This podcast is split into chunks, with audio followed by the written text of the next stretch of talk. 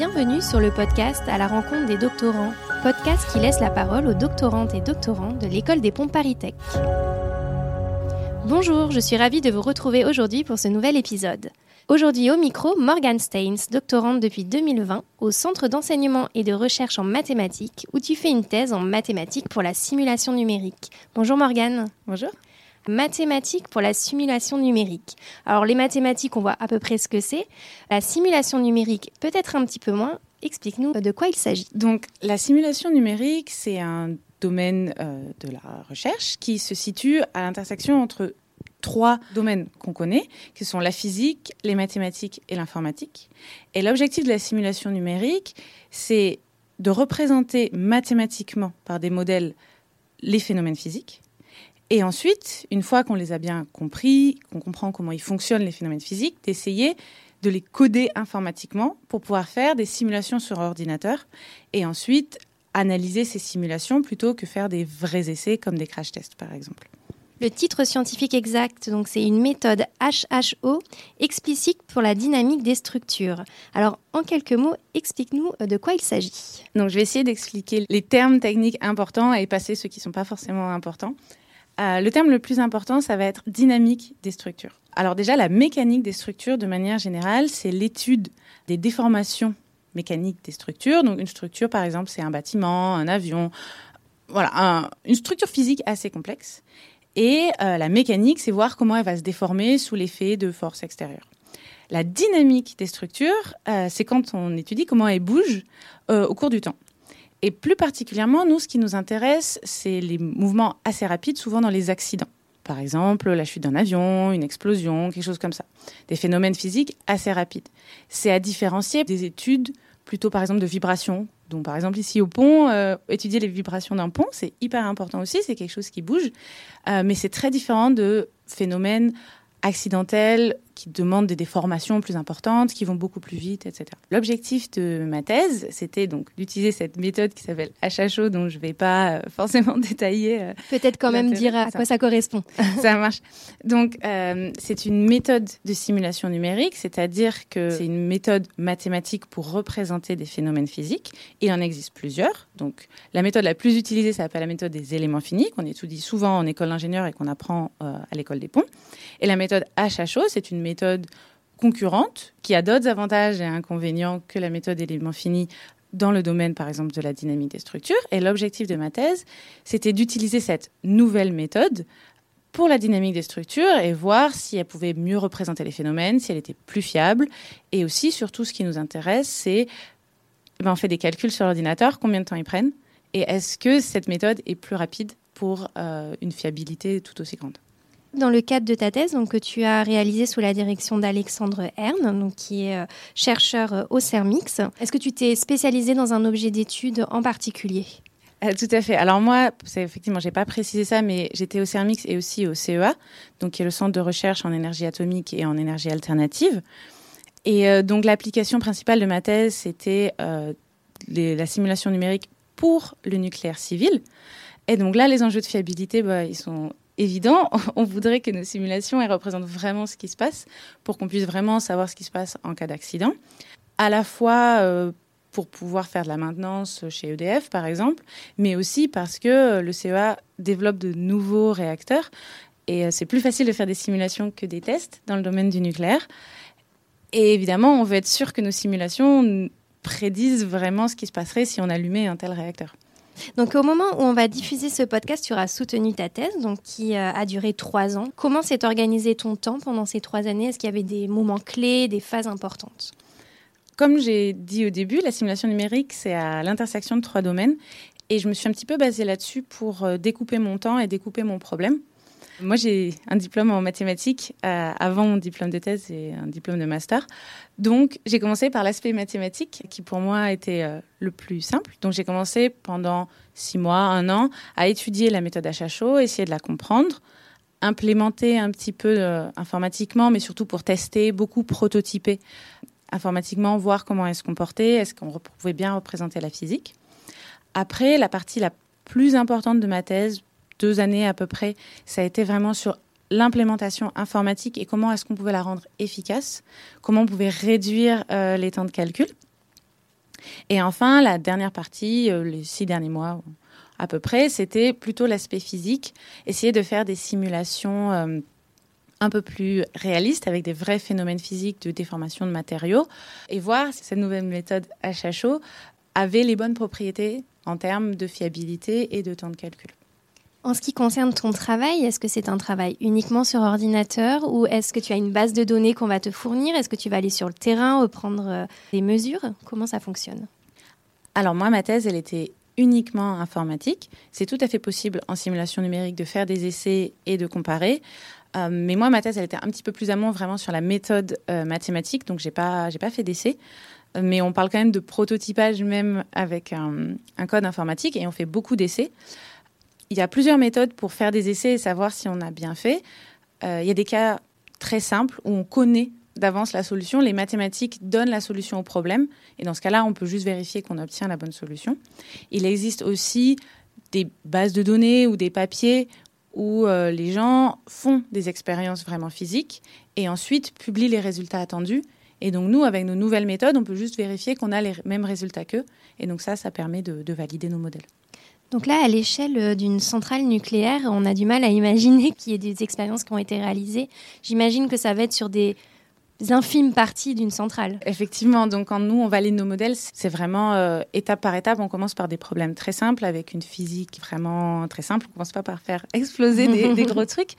Euh, on va chercher à déformer des bouts de métaux qui ont des formes rectangulaires très simples en bah, vraiment, on les fixe, on tire de plus en plus fort, on regarde comment ils se déforment, on vérifie que ça correspond à la réalité. Et après, on complique de plus en plus le problème. Et, à terme, on fait des simulations sur, euh, bah, par exemple, oui, des cœurs de réacteurs complets. Euh, là, on essaye de pas trop faire d'essais. Oui, j'imagine. Mais on, arrive quand même à, avec toutes les validations avant, à voir si ce qu'on obtient, c'est assez crédible ou pas. Donc euh, maintenant que tu as terminé ta thèse, euh, tu vas pouvoir nous dire si cette nouvelle méthode est prometteuse et si ton travail a porté ses fruits et si ça va pouvoir être utilisé euh, dans le futur. Effectivement, donc j'espère que ma méthode sera, sera utilisée dans le futur. Déjà, une partie très importante de ma thèse, c'est que je travaillais dans une équipe qui développe un logiciel de simulation numérique industriel qui a vocation à être utilisé et ma méthode est déjà implémentée dedans. Donc dès que les gens utiliseront ce logiciel de simulation, ils peuvent utiliser ma méthode. Et ça, c'est vraiment quelque chose que j'ai beaucoup apprécié dans ma thèse, qui était de se dire que quelqu'un allait l'utiliser. Donc là, on parle d'industriels, d'ingénieurs. Euh. Exactement. Donc des industries, par exemple, je parle beaucoup du nucléaire, donc EDF, euh, voilà, est en partenariat avec le CEA, mais euh, par exemple, l'ancien logiciel qu'on est en train de remplacer avait été utilisé par la Commission européenne pour faire des essais, simuler des explosions dans le métro, mm. voilà, des essais de sûreté. Donc, ça, c'était l'aspect. Je suis très heureuse que mon travail puisse être utilisé. Après, est-ce qu'ils auraient intérêt à l'utiliser ou pas? Euh, Les résultats sont très, très prometteurs euh, sur les cas tests que, que j'ai fait, en tout cas, euh, pas sur les grosses simulations que j'ai pas pu faire réalistes. La façon dont on mesure les résultats, nous, en général, c'est qu'on se donne un budget de temps de calcul et on regarde la précision du résultat. Et donc, ça, pour un budget de temps de calcul donné, ma méthode donne un résultat beaucoup plus précis et surtout beaucoup plus fiable que les méthodes avant, dans le cadre justement de la dynamique des structures où on va déformer fortement des, matériaux. Donc euh, j'espère effectivement que dans ce type de simulation, ma méthode, euh, on utilisera mon implémentation de la méthode. Et là, tu parlais de temps de calcul pour euh, qu'on se fasse une idée. on parle de quoi? De secondes, d'heures, de jours quand même peut-être? Alors ça, ça dépend vraiment de, ce qu'on simule. Moi, par exemple, euh, mes calculs les plus évolués, c'était juste la déformation d'objets qui ressemblent à, des poutres ou euh, des projectiles qu'on lance très vite contre des murs. Et là, ça peut dépendre de la précision qu'on demande. Si on veut une précision très grossière, en quelques secondes, minutes, on a un résultat. Si on veut vraiment une précision très fine, savoir ce qui se passe en chaque point-point du matériau, être vraiment sûr, là, ça peut prendre plusieurs heures. Et si on fait une grosse simulation. Alors là, euh, ça dépend aussi de l'architecture de calcul qu'on utilise. On parle beaucoup euh, du calcul haute performance et des gros centres de calcul. Mais même sur ces gros centres de calcul, ça peut prendre plusieurs heures, voire plusieurs jours. Ta thèse était quand même très multidisciplinaire, physique, mécanique appliquée, informatique. C'est pas tous les jours. On croise quelqu'un qui a toutes ces compétences. Quelles ont été les motivations euh, personnelles et professionnelles, évidemment, euh, qui t'ont amené à travailler sur ce sujet? D'autant plus que bah, moi, je le vois au quotidien dans les différents sujets de recherche que je, que je croise avec les doctorants et les doctorantes de l'école. C'est pas tous les jours qu'on rencontre une femme aussi sur ces domaines euh, disciplinaires-là. Alors, je vais déjà commencer sur le choix de mon sujet. Donc moi, j'ai diplômé d'une école d'ingénieur qui est l'ENSTA Paris, qui ressemble beaucoup à l'école des ponts. Euh, et en parallèle, j'ai fait un, master en mathématiques appliquées. Donc moi, ma spécialité, c'était les maths. Euh, mais pendant mon école d'ingénieur, j'ai fait quelque chose de très utile. J'ai fait une année de césure où j'ai vraiment travaillé dans deux entreprises différentes pendant six mois, chaque fois en stage. Et donc, je voulais appliquer mes mathématiques euh, à un contexte vraiment plus appliqué, industriel, où je vois la finalité de ce que je fais. C'est pour ça que j'ai choisi mon sujet thèse, parce que j'ai travaillé dans un vrai code industriel qui serait utilisé un jour, et que l'application, même si pour moi elle est encore loin, j'ai pas fait des simulations vraiment applicatives, je sais que ce sera utilisé pour ça. D'accord. Donc ça, c'était euh, le choix de mon sujet. Euh, au niveau de l'orientation, euh, je pense que pour beaucoup de gens qui ont fait une école d'ingénieur, j'ai un parcours assez classique. C'est que pour moi, les maths, ça m'a toujours paru facile et c'est ce qui me plaisait. J'étais une bonne élève de manière générale, mais les maths, c'est vraiment là où, euh, où la réflexion me paraissait la plus naturelle. Donc, quand on réussit bien au lycée, qu'on ne sait pas ce qu'on veut faire, euh, on nous dit euh, bah, t'as qu'à faire ingénieur. Alors, ça, ça veut tout et rien dire. Donc, quand on ne sait pas trop ce que ça veut dire, moi, j'ai fait une prépa. D'accord. Et en, en prépa maths, on a des sujets. On est, ce qu'on étudie, c'est vraiment très, très technique, en mathématiques, en physique, très approfondi. Et donc, ça m'a donné envie de continuer là-dedans. C'est pour ça que j'ai fait l'école euh, ENSTA, qui est, qui est quand même une école très technique, et que j'ai aussi fait mon master en, mathématiques. Et pour le troisième sujet, qui est les femmes euh, dans les sciences, effectivement, euh, moi, depuis le lycée, je suis dans un environnement hyper masculin, et c'est allé qu'en s'empirant, parce que les mathématiques, c'est masculin, l'informatique et la mécanique, c'est masculin. Donc, dans mon laboratoire de 30, on était quatre. D'accord qui pourrait rassurer, c'est que dans la hiérarchie de mon entreprise, euh, il y avait tout autant de femmes que d'hommes euh, qui étaient chefs. Donc ça, ça peut être euh, quand même rassurant, mais vraiment les chercheurs en eux-mêmes, bah, ce sont des chercheurs et très peu de chercheuses. Et je trouve que bah, ça joue quand même au niveau, pas forcément de l'ambiance, mais bah, moi, quand je me visualise où je serai dans 10 ans, j'ai pas forcément de modèle trop féminin. Et, je trouve que c'est vraiment un problème. Alors, je ne sais pas ce qu'on peut faire, mais il faut vraiment inciter les filles à aller dans les sciences. Euh, bon, en fait, on a un avantage parce qu'on nous cherche, on cherche des filles. Oui. Donc, euh, il y a presque une discrimination positive, donc il faut vraiment pas hésiter à, faire des sciences. Et est-ce que toi, en étant jeune, euh, en primaire, au collège ou au lycée, il y a un événement, une rencontre qui a fait que tu as voulu, comme tu parlais de modèle tout à l'heure un petit peu, est-ce qu'il y a un élément déclencheur ou voilà, ça a été un environnement peut-être familial, professionnel qui a fait que... Il n'y a pas vraiment eu d'élément déclencheur. Euh, j'ai toujours été vraiment très à l'aise avec euh, les mathématiques. J'aimais bien jouer avec ces mhm. idées, trouver des techniques pour pas avoir à apprendre les tables de multiplication, mais m'en rappeler. Voilà, donc dès le primaire, moi j'aimais bien jouer avec les chiffres. Donc euh, j'ai pas eu tellement d'inspiration avant. Mais justement, maintenant que je cherche ce que je vais faire après ma thèse, c'est difficile d'avoir des, des, modèles de chercheuses. Alors en effet, il y a de plus en plus de, bah, de médiation scientifique, de rencontres entre des jeunes filles, même des fois dès le primaire, avec euh, des chercheuses ou des post-doctorantes, doctorantes, pour justement euh, montrer que c'est possible et que ça donne envie d'aller plus loin en fait euh, dans ces disciplines scientifiques-là. Alors, on va changer complètement de sujet. Dans les précédents podcasts, on a abordé le sujet du Covid parce que toute cette génération de doctorants et doctorantes ont malheureusement passé une partie de leur thèse pendant cette période. Alors, pour certains, ça a pu ralentir l'avancée euh, de leurs travaux.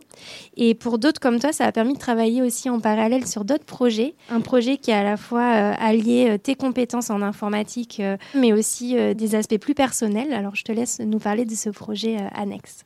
Ah, donc moi, effectivement, j'étais pile la génération qui a commencé le Covid. J'ai commencé ma thèse la veille du confinement. Vraiment en plein dedans. Et donc, euh, c'est vrai qu'en se retrouvant à la maison, euh, le travail pouvait prendre une très grande place, mais j'avais pas envie de faire que ça. Mhm. Et j'avais aussi envie d'utiliser mes compétences informatiques pour autre chose. Et donc, j'ai eu envie de faire un site internet parce que le web, euh, c'est très, très différent de, ce que je fais, mais c'est quand même de l'informatique. Et je voulais savoir euh, comment ça marche derrière. Mm. Comment ça se fait qu'on a un site en ligne? Comment je sais que les gens ils vont cliquer sur quel bouton, etc. Ça, ça m'intéressait vraiment. Pourquoi les sites ne fonctionnent pas parfois? Exactement. Donc maintenant, quand un site ne fonctionne pas, je peux aller le réparer euh, moi-même. Et, et, donc, j'ai fait mon, mon site moi-même, complètement codé moi-même. Et après, il fallait mettre des choses dedans. Et euh, j'avais aussi envie de partager un autre aspect qui est que je souffre de la maladie cœliaque. Donc, c'est pas du tout une maladie grave, c'est juste que les gens ont tendance à appeler l'intolérance au gluten, mhm. qui fait que je peux pas manger comme tout le monde. Et donc, euh, souvent, les gens m'en parlent et me, disent euh, ah, ça doit être dur, tu peux pas manger de pain, tu peux pas manger de gâteau. Et moi, j'avais envie de partager le fait que bah, je trouve que ma vie, elle est super sans gluten parce que je cuisine, je m'intéresse à ce que je mange, je pense que je mange de façon très saine, je mange des choses beaucoup plus variées que les gens, euh, beaucoup de légumineuses, des lentilles, les choses que les gens ils n'ont pas tendance à cuisiner. Et j'avais envie de partager tout ça. Donc ces deux faits euh, m'ont poussé à créer euh, Gluton. Et tout au long de ma thèse, j'ai pu un peu adapter Gluton à ce que j'avais envie de faire. Par exemple, à des périodes où je lisais beaucoup de papiers scientifiques, j'ai eu aussi envie de lire des papiers sur ma maladie. Et donc lire des articles de biologie. Donc je ne comprends pas forcément la biologie, mais je comprends la démarche scientifique beaucoup mieux que des gens qui n'ont pas l'habitude. Et donc j'ai pu euh, écrire des articles basés sur ma bibliographie, sur euh, comment ça marche la maladie cœliaque, euh, est-ce qu'il y a des chances d'avoir des remèdes, etc. Donc c'était vraiment un projet annexe, mais qui m'a suivi quand j'ai grandi dans ma réflexion scientifique je vous encourage, si vous êtes intéressé par le sans gluten. Il y a des très bonnes recettes, même si on peut manger du gluten, il y a de très bonnes recettes sur ton site. Et je pense que pendant le Covid, euh, on s'est tous mis à beaucoup cuisiner, donc ça devait être très utile pour tout le monde. Oui, c'est vrai que l'élément déclencheur, c'est j'étais en train de partager une recette à ma grand-mère. Et je me suis dit, ah, mais c'est pénible. Je préférerais pouvoir euh, lui écrire et c'est là que toutes les pièces du puzzle se sont, euh, se sont enclenchées et que j'ai décidé de faire mon site. Morgane, merci beaucoup d'être venue partager avec nous euh, tes travaux de thèse. Alors, quant à moi, je vous retrouve le mois prochain pour un nouvel épisode du podcast à la rencontre des doctorants à retrouver sur la revue numérique de l'école des ponts Paris Tech, ingenius.écoledesponts.fr.